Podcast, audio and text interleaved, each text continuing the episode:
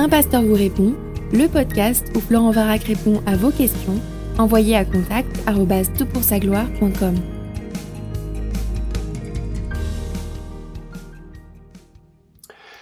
Alors la question qui nous préoccupe, ce podcast est la suivante. Bonjour, je me pose une question et je me permets de vous la présenter. On voit de plus en plus de mouvements chrétiens et de différentes églises affirmer que l'Église doit se mettre au service de la société, du bien commun, pour faire venir les nations à l'Église et être une lumière. Ne serait-ce pas confondre entre les promesses de Dieu faites à Israël et les promesses de Dieu faites à son Église? Que penser des œuvres sociales en Église Peut-on ou doit-on utiliser le social pour promouvoir le message de Christ? Je suis très reconnaissant pour votre travail, vous remercie chaleureusement pour tout le temps que vous y consacrez, pour votre volonté de faire ressortir seulement la parole de Dieu et non pas votre point de vue. Que le Seigneur vous encourage et vous fortifie dans votre ministère. Alors écoute, merci pour la question, elle est tellement importante, elle nous permet de nous forger une idée de ce que peut être ou doit être la mission de l'Église.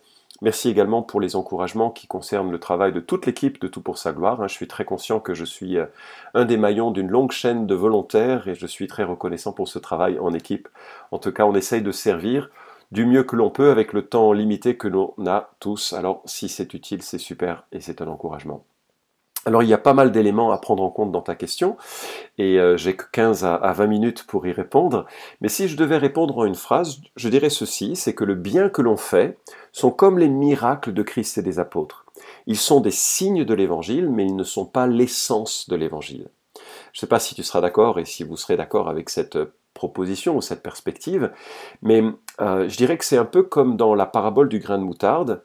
Euh, euh, ce que nous sommes, ce que nous faisons, c'est un peu comme un, et, ce que le royaume de Dieu, c'est-à-dire la présence de Dieu parmi ses enfants, c'est un peu comme la petite influence que peut avoir l'évangile, que peut avoir les individus, mais il y a plein de bénéfices induits qui viennent avec cela. Les oiseaux du ciel viennent se poser sur les branches. Et donc il y a des bénéfices induits de l'évangile dont la société profite. Alors, pour répondre à ta question, je vais te proposer cinq remarques sur ce que la Bible euh, enseigne, de ma perspective, hein, bien sûr, et puis j'en tirerai sept principes. Alors, la première chose, tu évoques le rôle d'Israël. Effectivement, il y a des choses à apprendre d'Israël, mais en même temps, Israël est une nation qui avait des responsabilités particulières sociales et sociétales sur sa population. Il y a des lois qui encadre le soin du pauvre. Euh, il y a des lois qui permettaient à ceux qui avaient fait faillite de pouvoir rebondir après euh, souvent des années de, euh, de, service un peu qui nous choquent parce que le terme esclavagisme est utilisé, mais c'était vraiment plutôt un service. bref, il y a, il y a des il y, a, des lois qui concernent le grappillage, il y a des lois qui concernent l'accumulation financière ou foncière au sein de même famille ou le transfert d'autres familles, qui sont difficilement applicables pour nous en tant qu'Église. Si nous étions engagés en politique, ou si un chrétien était engagé en politique, peut-être il pourrait observer ce que ces lois disent et puis se faire une idée d'une certaine éthique de la société, mais il faudrait y réfléchir, parce qu'il n'y a pas d'application immédiate à, faire de ces passages, c'est dans le contexte d'une théocratie, et nous ne sommes pas dans, un contexte de théocratie. En tout cas, c'est la position que nous défendons, Philippe Viguier et moi-même, dans un livre qui s'intitule L'Évangile et le citoyen, que tu retrouveras euh, sur le site des éditions Clés, et où on propose que l'Église a pour rôle dans la société d'influencer par son exemple et par sa proclamation de l'Évangile. C'est vraiment là l'essence de l'appel de l'Église, et pas d'imposer des lois, les lois notamment euh, morales, euh, que nous trouvons, ou politiques que nous trouvons en Israël. Ceci dit, il y a une situation assez intéressante que nous trouvons euh, avec et que nous euh, donne Jérémie chapitre 29. Le contexte est le suivant, Israël a tellement péché en ne respectant pas les commandements de Dieu, notamment vis-à-vis des lois de la jachère, que Dieu décide de retirer le peuple de la terre pour 70 années lors de la captivité, c'est-à-dire que le roi et dictateur babylonien Nebuchadnezzar. Autour de 605, il commence un certain nombre de campagnes à l'encontre du royaume de Juda. En 586, le royaume de Juda s'effondre et il prend la population, l'emmène en captivité à Babylone. Cette captivité durera 70 ans. Et pour les, Juifs qui sont en captivité, je, trouve, mais comment on va vivre loin de notre terre, loin de notre temple, en dehors de notre contexte culturel, en dehors aussi de cette théocratie?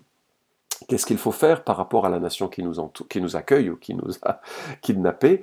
Et voilà que Jérémie, le prophète, conduit par le Saint-Esprit, envoie une lettre aux captifs et il leur dit en Jérémie chapitre 29, versets 4 à 7, Ainsi parle l'Éternel des armées, le Dieu d'Israël, à tous les déportés que j'ai déportés de Jérusalem à Babylone. Bâtissez des maisons, habitez-les, plantez des jardins, mangez-en les fruits, Mariez-vous et engendrez des fils et des filles. Mariez vos fils et donnez vos filles en mariage afin qu'elles enfantent des fils et des filles. Multipliez là où vous êtes et ne diminuez pas. Recherchez la paix de la ville où je vous ai déporté et intercédez auprès de l'Éternel en sa faveur, parce que votre paix dépendra de la sienne. Donc on a donc cette idée que le peuple juif, dont la destinée était d'être une lumière pour les nations, soit aussi source de bien-être pour les nations qui l'accueillent pour la nation qui l'accueille. Et donc on, a quand même cette idée que le peuple de Dieu est destiné à être une bénédiction là où il se trouve. Ce n'est pas forcément la responsabilité ici de la nation, parce qu'elle n'est plus une nation, mais des individus qui sont euh, dispersés dans cette nation. Deuxièmement, qu'est-ce que l'on peut apprendre de l'exemple de Jésus? Bien sûr, le ministère de Jésus est inimitable. Euh, et son origine est éternelle, sa divinité est conjointe à son humanité, sa vie est parfaite, ses propos sont vrais et sans aucune fausse note, sa puissance est absolue, son amour euh, sans l'ombre du moindre égoïsme, sa mort est expiatoire, sa résurrection unique. Toutes ces choses font que lorsqu'on se pose la question qu'est-ce que Jésus ferait à ma place, il faut quand même mettre un petit peu de distance parce que Jésus est unique et que nous ne sommes pas Jésus. Mais ceci dit, on peut remarquer un certain nombre de choses qui peut-être sont pertinentes pour nous. Il guérit tous les malades. Il guérit dix lépreux, même s'il n'y en a qu'un qui est reconnaissant et qui reviendra exprimer sa reconnaissance donc auprès de lui. Il multiplie des pains pour des gens qui ne veulent pas que Jésus règne sur eux. D'ailleurs, le verset pivot à ce sujet, c'est Jean 6, 66, c'est facile à retenir. Dès lors, beaucoup de ses disciples s'en retournèrent, ils ne marchaient plus avec lui. Donc Jésus multiplie des pains pour des gens qui ne vont pas être ses disciples et qui le rejetteront en fait, qui ne voudront pas de lui. Et en fait, cette bonté de Jésus nous rappelle que le soleil de Dieu se lève sur les bons et sur les injustes, qu'il fait pleuvoir sur les bons et sur les injustes. Et donc, euh, euh, nous avons là une, euh, quelque chose qui est, qui est, qui est de l'ordre de la bonté générale de Dieu pour l'humanité, même si tous ne sont pas ses disciples. En même temps, ces signes miraculeux ne sont pas là pour être perpétués, ils sont là comme un signe du pardon que Christ accorde. Matthieu chapitre 9 verset 6, Jésus dit, Or afin que vous sachiez que le Fils de l'homme a sur la terre le pouvoir de pardonner les péchés, je te le dis, lève-toi et marche. Les miracles que Jésus réalise sont des attestations d'une réalité supérieure, celle du pardon, celle de la grâce qui vient. Troisième remarque, qu'est-ce que l'on apprend du livre des actes? Bien, dans le livre des actes, nous voyons la communauté des rachetés qui est extrêmement solidaire, au point que les gens vendaient leurs biens pour éviter toute indigence, mais toute indigence au sein de l'Église cette solidarité est exceptionnelle, peut-être en début du livre des actes, parce que les gens qui étaient en pèlerinage à Pentecôte, au moment où ils reçoivent le Saint-Esprit et qu'ils deviennent des disciples de Jésus, eux qui venaient de contrées lointaines, se sont peut-être installés quelque temps à Jérusalem pour pouvoir profiter de l'enseignement des apôtres, pour pouvoir grandir dans leur foi, peut-être anticipaient-ils aussi le retour immédiat de Jésus, et soudainement il y avait un afflux de réfugiés au sein des églises il fallait prendre soin de ces euh, personnes qui sinon euh, devenaient indigentes. Et peut-être que ça explique le mouvement de solidarité où les gens vendaient leurs biens pour les donner à l'Église, pour l'Église ait de quoi faire. Quelque temps plus tard, euh, nous ne voyons pas que ce soit là l'activité générale de l'Église. Et certainement que dans les épîtres, on ne trouve aucune indication que nous soyons dans ce devoir de vendre nos biens pour, pour l'Église. Mais euh, on voit en tout cas que l'Église est très solidaire au sein du livre des actes et surtout que l'Église est tout entière orientée, notamment par le ministère des apôtres, vers la proclamation de l'Évangile.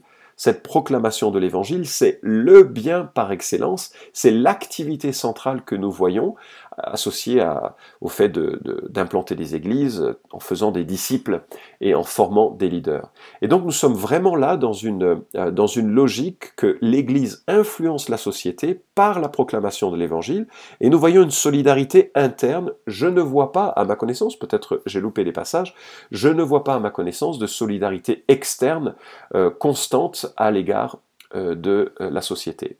Quatrièmement, qu'est-ce qu'on peut apprendre des épîtres? Les épîtres enseignent le devoir d'une certaine solidarité au sein de l'Église. Par exemple, Galates 6.10 nous dit Ainsi donc, pendant que nous en avons l'occasion, pratiquons le bien envers tous et surtout envers les frères en la foi. Jean 3,17 nous dit Si quelqu'un possède les biens du monde, qu'il voit son frère dans le besoin et qu'il lui ferme son cœur, comment l'amour de Dieu demeurera-t-il en lui? Et Jacques parle d'un frère ou d'une sœur qui serait nu et manquant de nourriture. Et là, ce serait inconcevable. Jacques dit que ce serait même une négation de la foi. Dans chacun de ces passages, comme tu le vois, il s'agit d'une solidarité interne au sein de l'Église.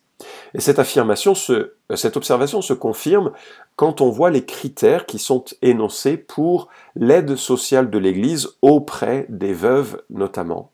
1 Timothée 5, 9 à 10 nous dit qu'une veuve, pour être inscrite sur la liste, n'est pas moins de 60 ans, qu'elle ait été la femme d'un seul mari, qu'elle soit reconnue ou connue comme ayant élevé des enfants, exercé l'hospitalité, lavé les pieds des saints, secouru les malheureux et recherché toute œuvre bonne. On est clairement face à des veuves chrétiennes qui ont lavé les pieds des saints, manière probablement de parler du service dans l'Église, mais aussi peut-être de la participation à des rites euh, que l'Église pouvait pratiquer à cette époque. D'ailleurs, bénéficier de l'aide sociale de l'Église exige de faire tous les efforts possibles pour ne pas en bénéficier. Paul dit par ailleurs, c'est en 2 Thessaloniciens 3.10, car lorsque nous étions chez vous, nous vous recommandions ceci, si quelqu'un ne veut pas travailler, qu'il ne mange pas non plus. Donc on est devant une euh, forme de solidarité qui a des contraintes. Il ne s'agit pas de, entre guillemets, bénir la société avec une générosité aveugle. En tout cas, dans les épîtres, nous avons des critères qui sont plutôt centrés sur euh, les gens de l'Église. Alors je te recommande vivement la lecture euh, du livre de Kevin DeYoung et Greg Gilbert, Quelle est la mission de l'Église? Je vais m'appuyer un peu sur leurs conclusions avec, euh, que je partage pleinement, mais ils le disent beaucoup plus longuement et beaucoup mieux que moi. En tout cas, dans ma conclusion, je t'ai dit que je retiendrai sept principes de ces euh, cinq observations un peu des données bibliques. La première chose, c'est que le bien doit caractériser le chrétien dans toutes les sphères qu'il occupe. J'ai parlé du chrétien, du disciple, chacun d'entre nous, pas de l'Église en tant qu'institution ou en tant qu'organisation ou association.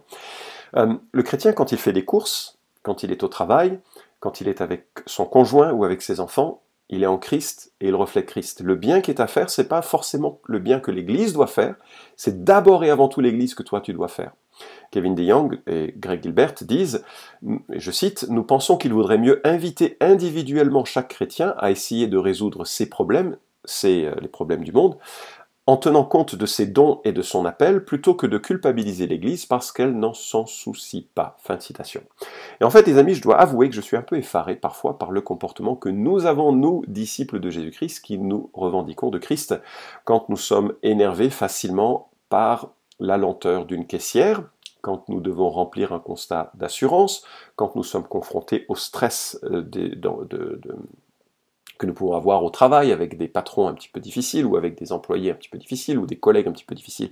Bref, c'est là que commence le bien que nous devons euh, manifester. Et c'est facile de pointer du doigt l'Église, mais l'Église n'est que le rassemblement de ceux et de celles qui se réclament de Christ. Alors, paye un sandwich à une personne qui est dans le besoin, paye quelque chose euh, si tu en as la capacité et le désir, sois impliqué toi-même avant de reprocher à l'Église son engagement d'engagement. Deuxièmement, le bien commence avec sa propre famille et sa propre famille spirituelle. 1 Timothée 5.8 est extrêmement clair à ce sujet. Si quelqu'un n'a pas soin des siens, surtout de ceux de sa famille, il a renié la foi, il est pire qu'un infidèle.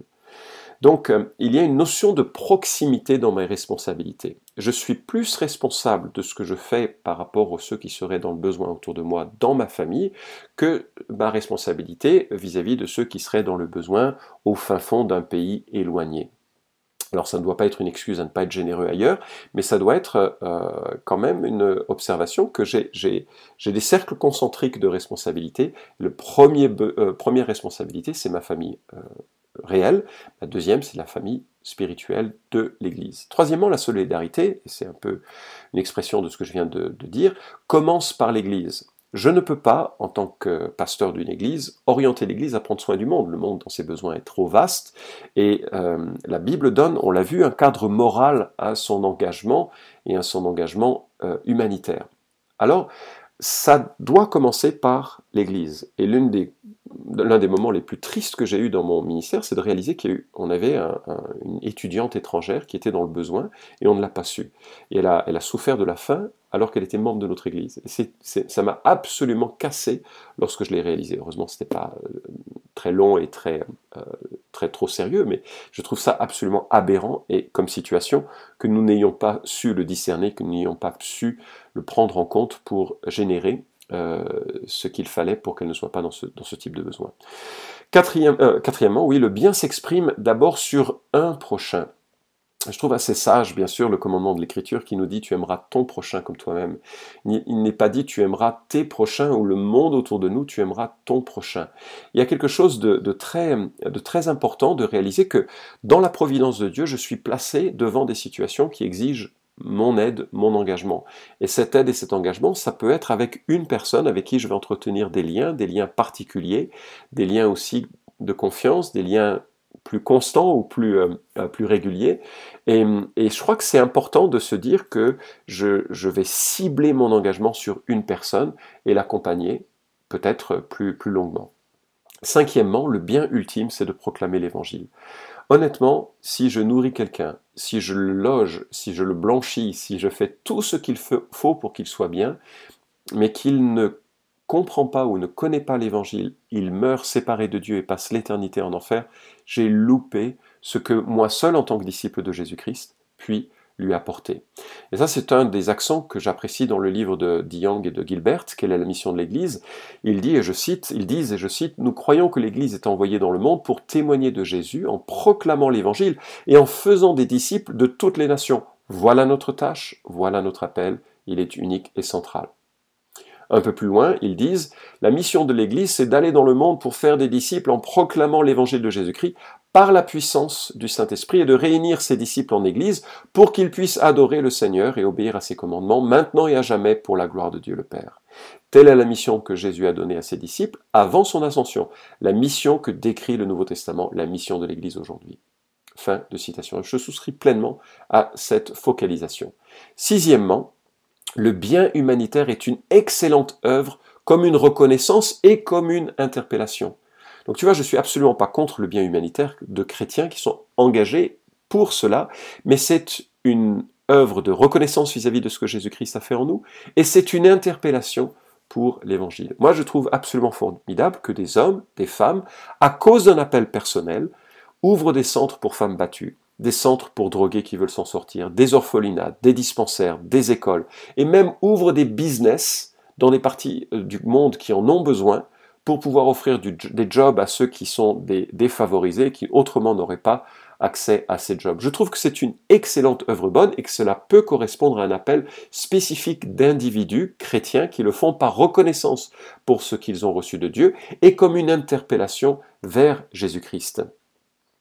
Et d'ailleurs, et ça, c'est très libérateur de savoir que puisque Jésus m'a sauvé, que ça, il m'a sauvé gratuitement, que ça ne se fonde pas sur des œuvres, je peux aimer gratuitement. Et, et comme je suis un disciple de Jésus-Christ, je peux appeler à la foi clairement, fermement, sans aucune arrière-pensée. Je donne gratuitement que la personne se convertisse ou pas, s'il n'y a aucune condition en cela. Pourquoi? Parce que c'est exactement comme ça que Jésus me traite.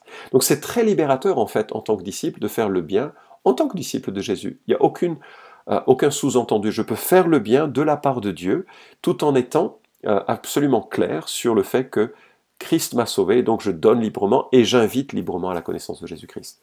Septièmement, le bien d'une Église doit alerter sur la vie que Christ donne. C'est vraiment un paradoxe. Euh, et je développe en cela la, dernière pensée que, que j'évoque. C'est que je, à un moment donné, le bien que je fais doit susciter l'intérêt pour celui qui me donne l'occasion de le faire, qui me donne le privilège de le faire.